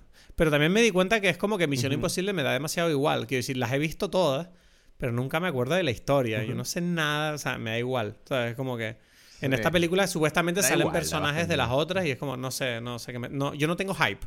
Lo único que sé es como, mira, espectáculo, No, no, espectáculo. Enséñame ahí intensidad, ¿sabes? Sí.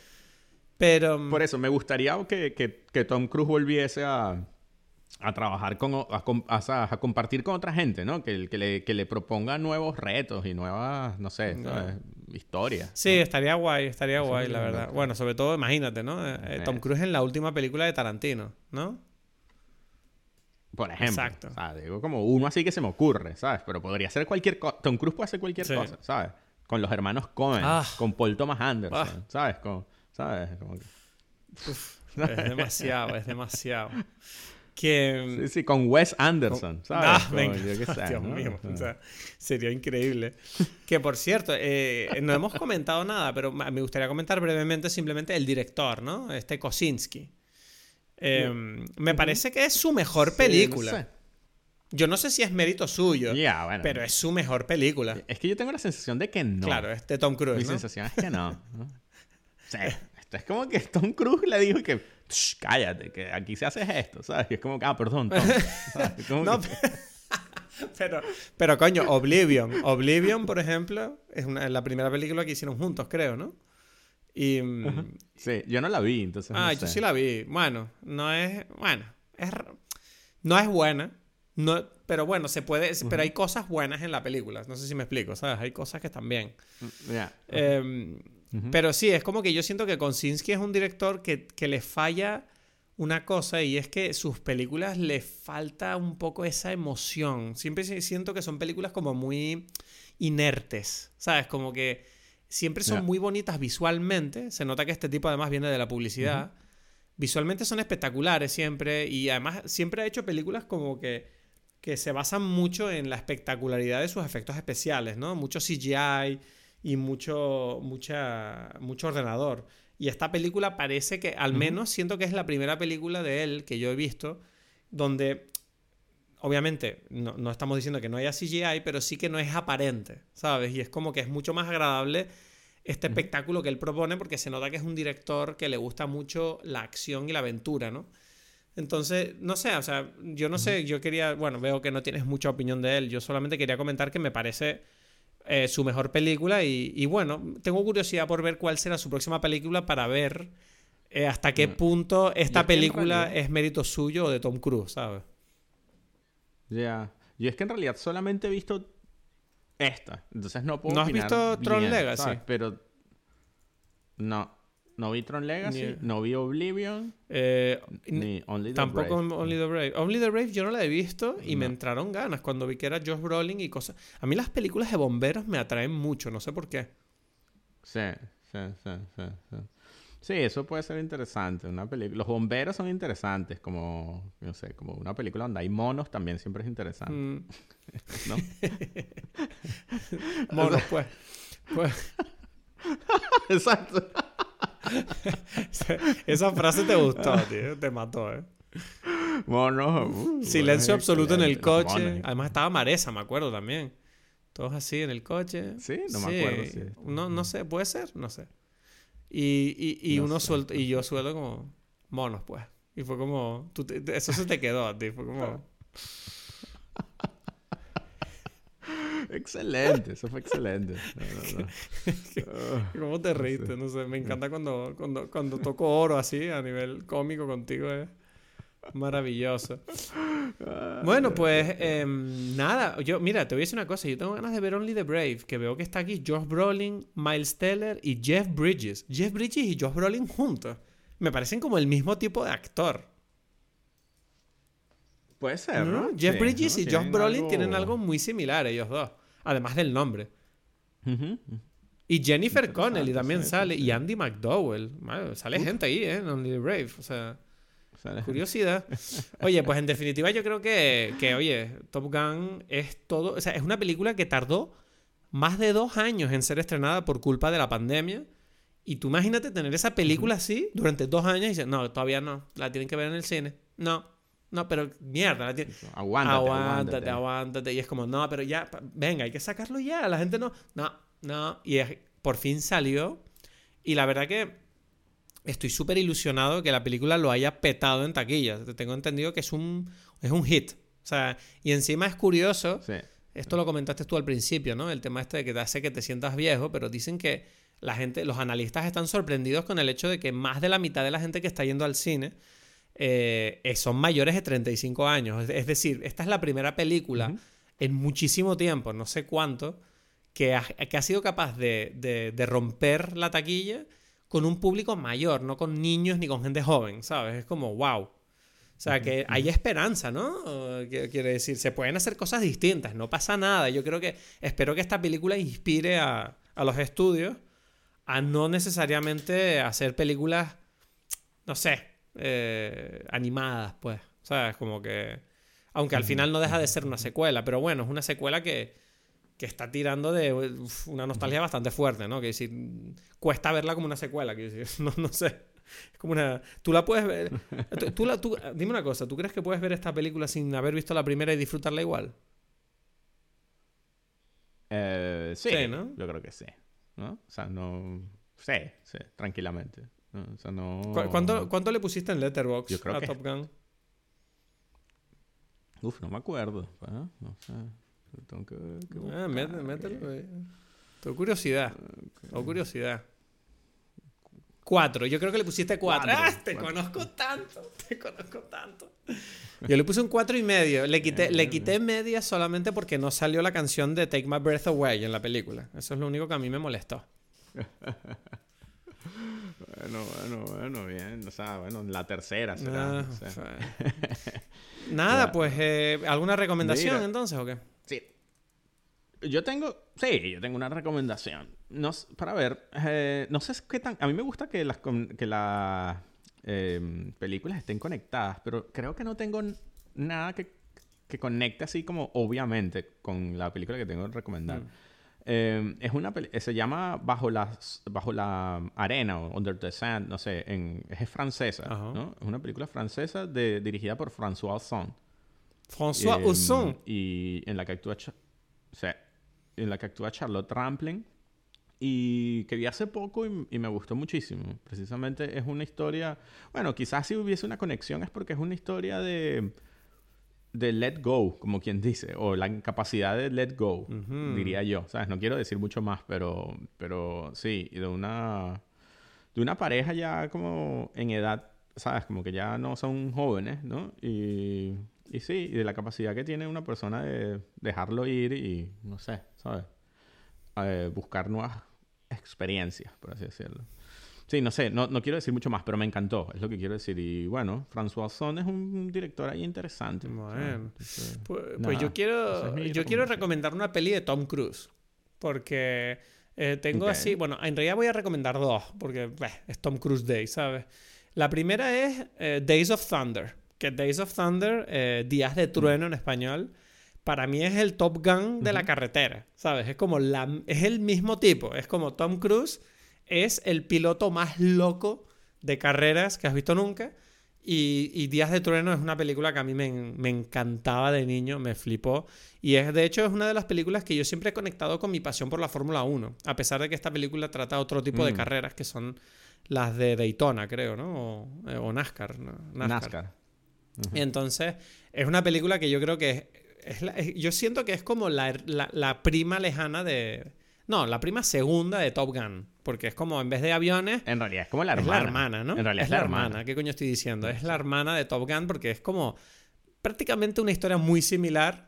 Eh, pero en vez de aviones hay coches de carreras y, creo que hay que verla. Entonces, eh, Días de Trueno, pero también si te interesa más que ver eh, a Tom Cruise haciendo locuritas encima de un aparato, un vehículo, pues te recomiendo The Firm, que esa película The Firm a mí me parece... Es que no sé, esa es que me parece muy interesante. Y de hecho, llevo como un tiempo con la película en la cabeza pensando como, tengo ganas de volverla a ver. ¿Sabes? Como que mm, siento que esta Mm. película me va a gustar volverla a verla. Es, la historia de un abogado contratado pa- en un bufete muy conocido y es como que de repente este tipo se da cuenta que la vida en el bufete es como una especie de secta que de la que no se puede salir porque, bueno, trabajan, no voy a decir spoilers, pero digamos que es como se, se mete en un lío trabajando en ese bufete y, y, y me parece muy interesante cómo la película eh, es capaz de crear una tensión con cosas aparentemente anodinas, ¿no? Con, con- como un ambiente laboral. Entonces, eh, no sé, o sea, una película muy interesante y que me parece muy buena para él a nivel de, inter- de como actor en sí. Es del 93, joder, tiene Mm, tiempo sí. todo, ¿eh? Tiene 30 años esta película, me cago en Dios. Que, por cierto, una cosa que te iba a decir, Bueno, para que veas lo, lo famoso que era Tom Cruise. Estoy viendo el cartel de Days of Thunder ahora, de Días de Trueno, y me encanta que el cartel arriba pone solo, solo pone arriba Cruise. Ya está. Así. O sea, ¿cuántos actores conoces tú que te pongan ahí aponte? O sea, maravilloso. Ninguno. Ninguno. Bueno, un podcast que ponga aponte. Así. Peor todavía, Colina. Ahí, Colina. sí. Sí. Como más, más rebuscado, ¿no? Tan famoso que su segundo apellido entra ahí, ¿sabes?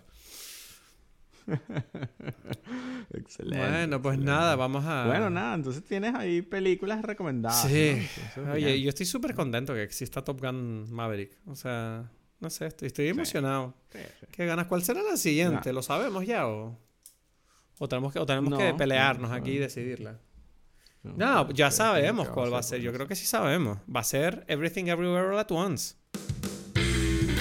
Muchas gracias por acompañarnos una semana más aquí hablando de otra película. Tom Cruise es increíble, de verdad. Yo, a mí este hombre me tiene impresionado. Nos vemos la semana que viene para hablar de Everything Everywhere All at Once, la película que muchos consideran la del año 2022. Espero que nos acompañen aquí el próximo lunes para seguir hablando de cine en Dime Película.